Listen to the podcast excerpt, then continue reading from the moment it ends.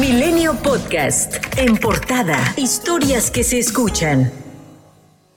La agencia calificadora Moody's Investor Service mejoró las perspectivas de crecimiento económico para México y estima que en 2022 el Producto Interno Bruto aumente 1.8% por arriba de la previsión anterior del 1.1%. Para 2023 las proyecciones apuntan a un crecimiento del 2%. De acuerdo con la calificadora, esta mejora obedece al aumento en la actividad del sector de servicios y a la expectativa de que en este sector continúe la recuperación en el trimestre actual. Sin embargo, los desafíos de la inflación están mermando el poder adquisitivo de los hogares y las interrupciones en la cadena de suministro resultantes de los cierres de China limitarán la fabricación. Por otra parte, la Asociación Mexicana de la Industria Automotriz indicó que el país debe ponerse las pilas en el uso de energías limpias, ya que la mayoría de las armadoras han establecido compromisos con sus procesos productivos y el cuidado del medio ambiente. El presidente del organismo, José Sosaya, expresó en un panel organizado por la FinTech Equity Link que las empresas se han fijado, entre 2035 y 2050,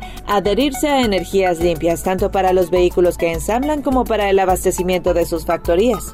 El presidente Andrés Manuel López Obrador reiteró su apoyo a Julian Assange al expresar que México podría ser el país que le brinde asilo político al activista, periodista y programador vinculado con el caso Wikileaks. Estamos eh, a favor de que se le libere porque es un perseguido político. Es eh, un acto vergonzoso y nosotros, eh, si él lo desea, sus familiares, sus eh, abogados, amigos, podrían, podría tener asilo en nuestro país. La Comisión Nacional de los Derechos Humanos emitió una recomendación general a los presidentes de la mesa directiva de la Cámara de Senadores, Olga Sánchez Cordero, de la Cámara de Diputados, Sergio Gutiérrez Luna, de la Comisión Bicameral de Seguridad Nacional del Poder Legislativo, Imelda Castro, así como a la titular de la Secretaría de Seguridad y Protección Ciudadana, Rosa Isela Rodríguez, y al titular de la Fiscalía General de la República, Alejandro Hertz Manero, por el caso de espionaje relacionado con el software Pegasus.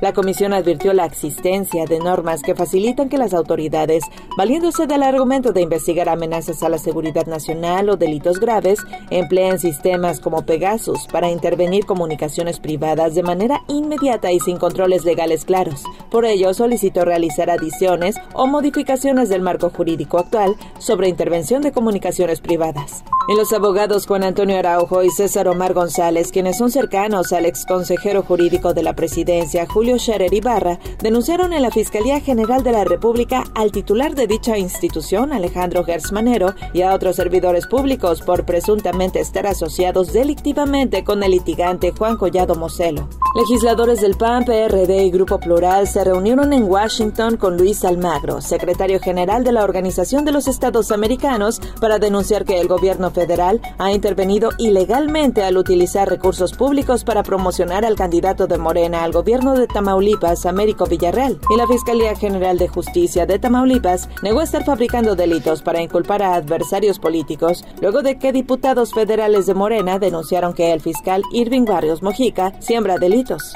La jefa de gobierno de la Ciudad de México, Claudia Sheinbaum, aseguró que terminará su mandato al frente de la Ciudad de México. Asimismo, descartó que vaya a buscar la dirigencia del partido Morena. ¿Vamos a seguir viendo a la jefa de gobierno en actividades fuera de la Ciudad de México? Eh, en algunos eh, momentos sí, pero mi obligación permanente es aquí con la ciudad. ¿Va a terminar su mandato, doctora? Sí, vamos a estar aquí al frente de la ciudad. El embajador de Estados Unidos, Ken Salazar, acudió por tercera ocasión a una reunión en Palacio Nacional. Esto luego de que el presidente López Obrador dio a conocer que recibió su invitación para asistir a la Cumbre de las Américas. El secretario de Relaciones Exteriores, Marcelo Ebrard, lamentó los hechos ocurridos en Uvalde, Texas, y señaló que todavía no hay la confirmación del fallecimiento de mexicanos en el tiroteo. Además, informó que continúa la demanda interpuesta contra los fabricantes de armas. Habla de la negligencia de estas empresas. Por ejemplo, la empresa que produce esta arma, el AR-15, eh, hace propaganda de sus armas con gente muy joven, como puedes observar en su página de internet.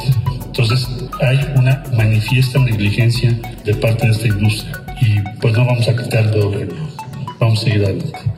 Durante un evento de salud en Veracruz, frente a docenas de personas, un grupo armado asesinó a balazos al presidente del DIF en Acayucan y fiscal Clemente Nagasaki, condado Escamilla. El director de salud municipal de San José del Cabo, Juan Carlos Kostich, confirmó un brote de hepatitis de 15 casos en siete colonias en Baja California Sur, por lo que se implementó un cerco epidemiológico. La secretaria de Salud en Nuevo León, Alma Rosa Marroquín, reveló que estudian dos casos de hepatitis en menores de edad para determinar qué tipo es. Ambas se encuentran internadas en un hospital y son reportadas como estables. El secretario de Salud de Hidalgo, Alejandro Benítez, aseguró que el Instituto de Diagnóstico y Referencia Epidemiológica aún no puede determinar si el deceso del menor de tres años de edad se debió a hepatitis aguda grave.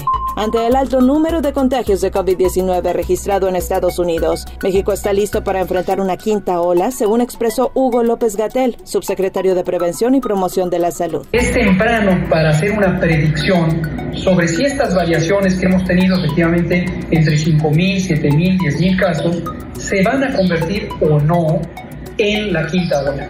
Ya hay una cifra poco referencial para la población mexicana y para la cantidad de casos que hemos tenido a lo largo de la epidemia, que son los 20.000 casos. Es arbitrario, desde luego, pero generalmente alrededor de los 20.000 casos ya hay una mayor claridad de que sí pudiera convertirse en una quinta ola. Entonces, en general, les transmito esta idea. Como hemos dicho siempre, mientras haya epidemia en cualquier otra parte del mundo, México la puede tener. Gatel aseguró que México se encuentra en negociaciones con el laboratorio Pfizer para adquirir la vacuna pediátrica contra el COVID y aplicarla durante 2022 en menores de 5 a 11 años de edad. Milenio Podcast.